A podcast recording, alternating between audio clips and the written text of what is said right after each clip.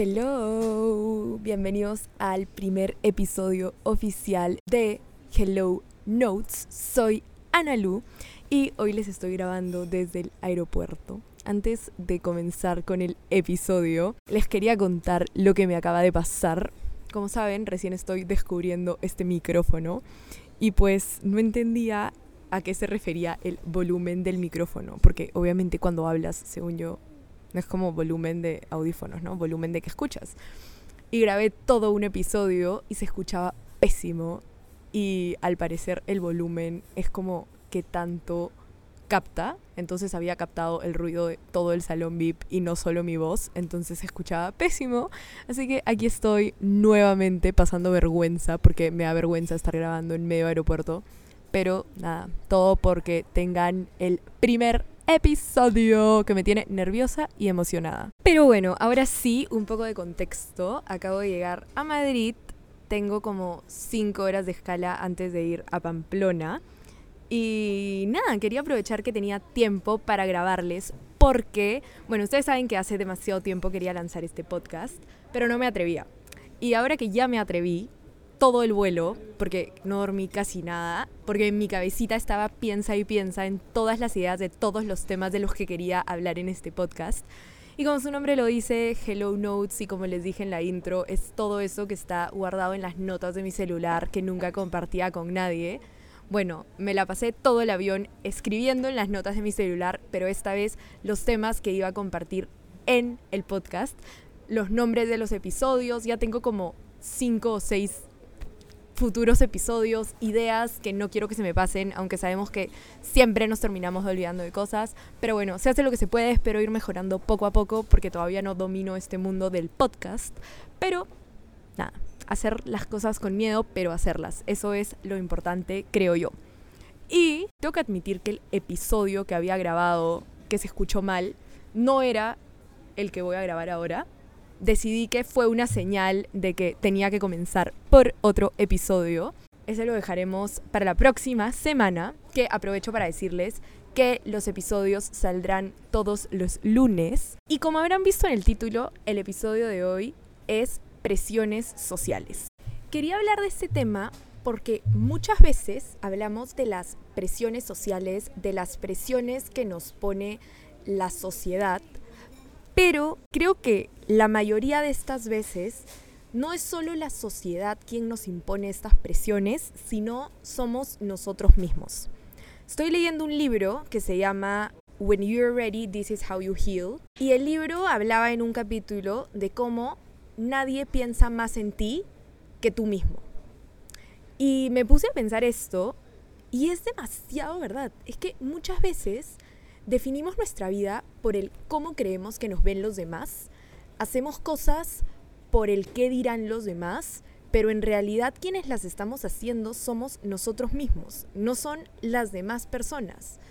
Y es que todo es menos personal de lo que tú piensas. Muchas veces creemos que la gente va a estar opinando sobre nosotros, va a estar pensando en nosotros, o la gente está mirando nuestros pasos, pero en verdad le importamos menos de lo que creemos a la gente.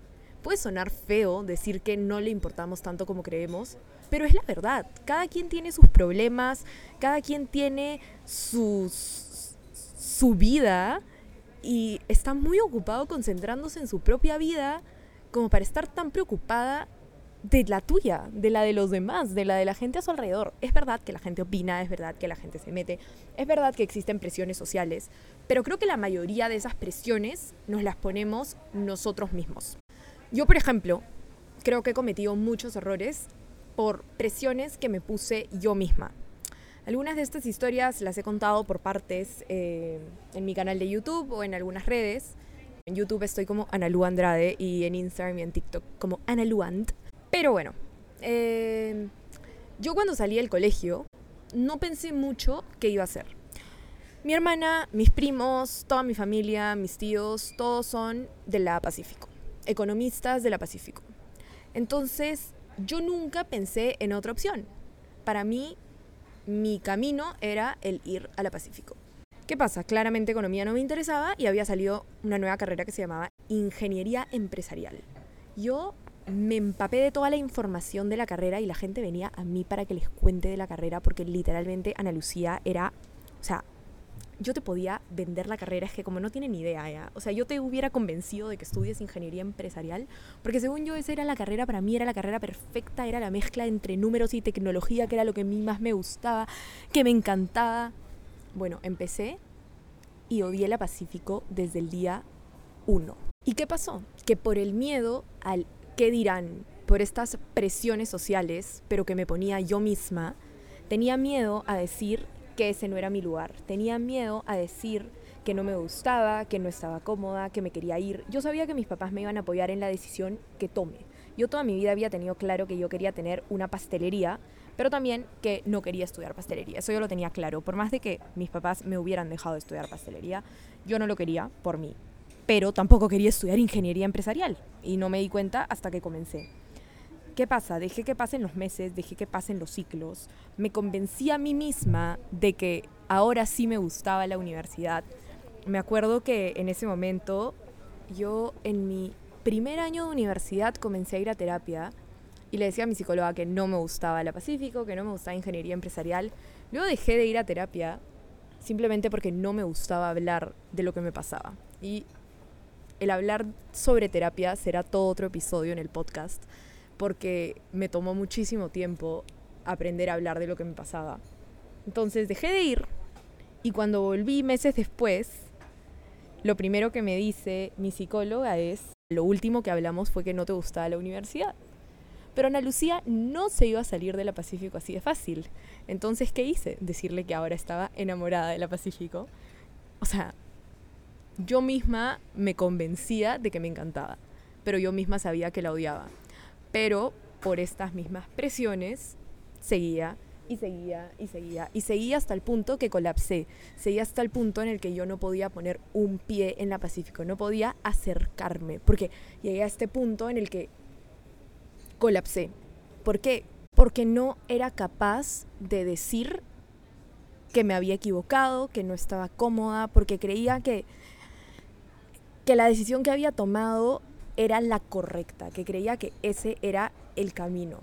Finalmente exploté, bueno, tuve que llegar al punto de explotar, decir que ese no era mi camino y, bueno, el resto de la historia está en YouTube. Pero esta era la parte relevante de las presiones sociales, porque aquí viene la segunda parte que se dio el año pasado. Yo cuando entro a la Universidad de Navarra, desde el primer año te dicen que en el último semestre eligen a los 50 mejores alumnos de la Facultad de Económicas para que hagan el último semestre en IS, donde se hacen los másters.